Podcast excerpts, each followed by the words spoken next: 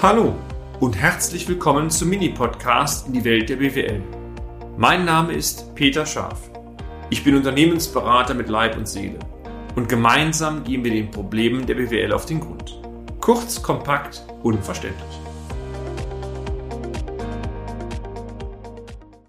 Crashkurs Buchführung in drei Schritten Teil 1. Wir wissen natürlich nicht, meine sehr verehrten Damen und Herren, wie es Ihnen geht, wenn Sie das Stichwort Buchführung lesen. Es mag einige unter Ihnen geben, die förmlich in Jubelschreie ausbrechen. Aber irgendwie drängt sich die Vermutung auf, dass das eher die Minderheit der Leserinnen und Leser sein dürfte. Vielleicht fragen Sie sich auch nun, warum das Thema Buchführung überhaupt heute Gegenstand unserer Ausführung ist. Die Antwort ist eigentlich ganz einfach. Unsere Berufserfahrung zeigt uns immer, immer wieder, dass, wenn Sie Chefin oder Chef eines Unternehmens sind oder als Bankerin und Banker im Firmenkundenbereich tätig sind, dann sind Buchführungskenntnisse unerlässlich. Sie können sonst weder Ihr Unternehmen steuern noch eine Bonitätsaussage eines Unternehmens treffen. Beides aus unserer Sicht ein Unding.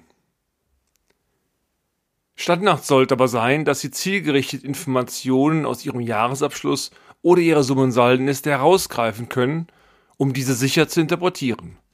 Genau dies, dies ist Ansinn unseres Beitrags. Lassen Sie mich einfach das Thema Buchführung in eine Kiste einteilen. Ich nenne es mal das Zwei-Schubladensystem. Manchmal ist es schlicht sinnvoll, und das zeigt die Erfahrung, komplexe Phänomene zuerst in einzelne Segmente oder Schubladen aufzuteilen. Sie werden es kaum glauben, aber das Thema Buchführung, das gehört dazu. Wenn Sie den Jahresabschluss eines Unternehmens denken, dann dürften Ihnen sicherlich zwei Komponenten sehr bekannt vorkommen, meine Damen und Herren. Die Bilanz, das heißt die Gegenüberstellung von Vermögen und Schulden eines Unternehmens zum Stichtag, sowie die Gewinn- und Verlustrechnung, also die Betrachtung der Rentabilität Ihres Unternehmens. Wenn Sie nun bezogen auf die Buchführung einzelne Komponenten Ihrer wirtschaftlichen Daten sicher interpretieren möchten, dann trennen Sie Ihren Jahresabschluss schlicht in diese beiden Komponenten. Also überlegen Sie sich kurz vorher, welche Schublade Sie öffnen müssen und dann, dann schauen Sie rein. Sie kennen das wie zu Hause auch. Wenn Sie die Socken suchen, aber in der falschen Schublade sind, werden Sie Ihre Socken nicht finden. Schritt 1 die sichere Interpretation von Bestandskonten oder auch Bilanzkonten. Unter Bestandskonten sind sämtliche Konten im Kontennachweis oder in der Summ- und Saldenliste Ihres Unternehmens zu verstehen, die zur Abbildung Ihres Vermögens, Ihrer Verbindlichkeiten, aber auch Ihres Eigenkapitals benötigt werden. Lassen Sie mich ein paar Beispiele von Konten nennen, die dazu gehören. Grundstück und Gebäude, Betriebs- und Geschäftsausstattung, Forderungen aus Lieferung und Leistungen, das sind doch die Debitoren, Vorräte, ihre Bankkonten, die Konten des Eigenkapitals, Rückstellungen, Darlehen, Verbindlichkeiten aus Lieferung, Leistungen und so weiter und so weiter. Wenn Ihnen jetzt noch bewusst wird, dass die Bilanz aus zwei Seiten besteht, dann haben Sie das Lernziel dieses ersten Schrittes fast bereits erreicht. Ist doch manchmal einfach, finden Sie nicht? Auf der linken Seite der Bilanz, den Aktiva, wird das Vermögen abgebildet. Die rechte Seite der Bilanz, auch Passiva genannt, zeigt das Eigenkapital sowie die Verbindlichkeiten Ihres Unternehmens. Mit einem großen Lächeln, wenn Ihr Vermögen dann auch noch größer ist als das Fremdkapital, dann bleibt sogar ein positiver Rest übrig, der auch auf der Passivseite gezeigt wird. Und dieser Rest, meine sehr verehrten Damen und Herren, dieser Rest, das ist das Eigenkapital. Sie brauchen nun diese beiden Bilanzseiten eigentlich nur den Begrifflichkeiten soll oder haben zuzuordnen.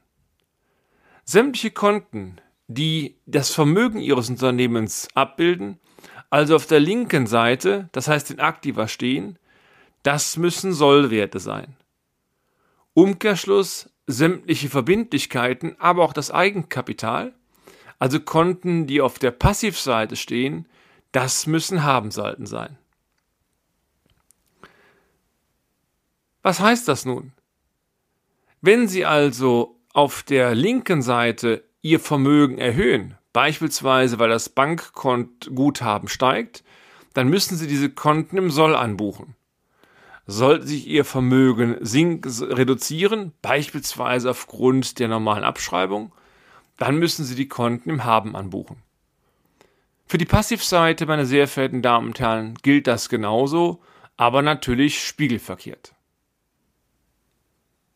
Wir können die erste Schublade bereits verlassen und kommen zur zweiten Schublade.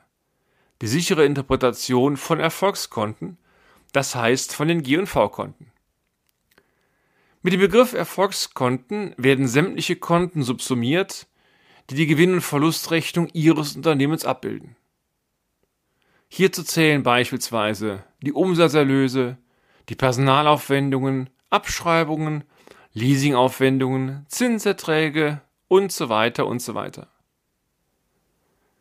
Wenn Sie nun Informationen aus dieser zweiten Schublade benötigen, dann sind die Buchstaben soll und haben wie folgt zu interpretieren. Sämtliche Erträge, die das Ergebnis Ihres Unternehmens verbessern, das, das sind Haben-Positionen. Spiegelbildlich, sämtliche Aufwendungen oder landläufig auch Kosten genannt, die das Ergebnis Ihres Unternehmens verschlechtern, das sind Sollpositionen. Natürlich kann es auch vorkommen, dass Aufwandspositionen auf der falschen Seite angebucht werden. Also falsch bitte nicht wörtlich nehmen. So beispielsweise Materialaufwendungen sind klassische Aufwendungen im Soll. Sollten Sie aber von Ihren Lieferanten Boni bekommen oder auch Skonto ziehen können, dann werden diese Skonti-Erträge in den Materialaufwendungen verbucht in eigene Konten und diese Konten weisen dann Habensalden aus. Begründung? Es handelt sich um Erträge diese Erträge werden später in der GNV mit den Aufwendungen dieser Konten saldiert, sodass dann am Ende ein ja, saldierter, das heißt reduzierter Wert ausgewiesen wird. Sie sind nun sicherlich gespannt, wie der dritte Schritt in unserem Crashkurs Buchführung aussieht. Oder? Dachte ich mir. Klar, wir freuen uns drüber.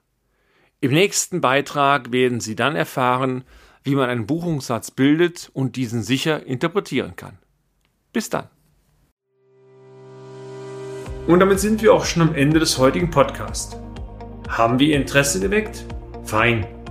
Dann besuchen Sie uns doch einmal auf unserer Homepage unter www.scharf-office.de und schalten Sie auch beim nächsten Mal wieder ein auf eine kleine Reise in die Welt der BWL.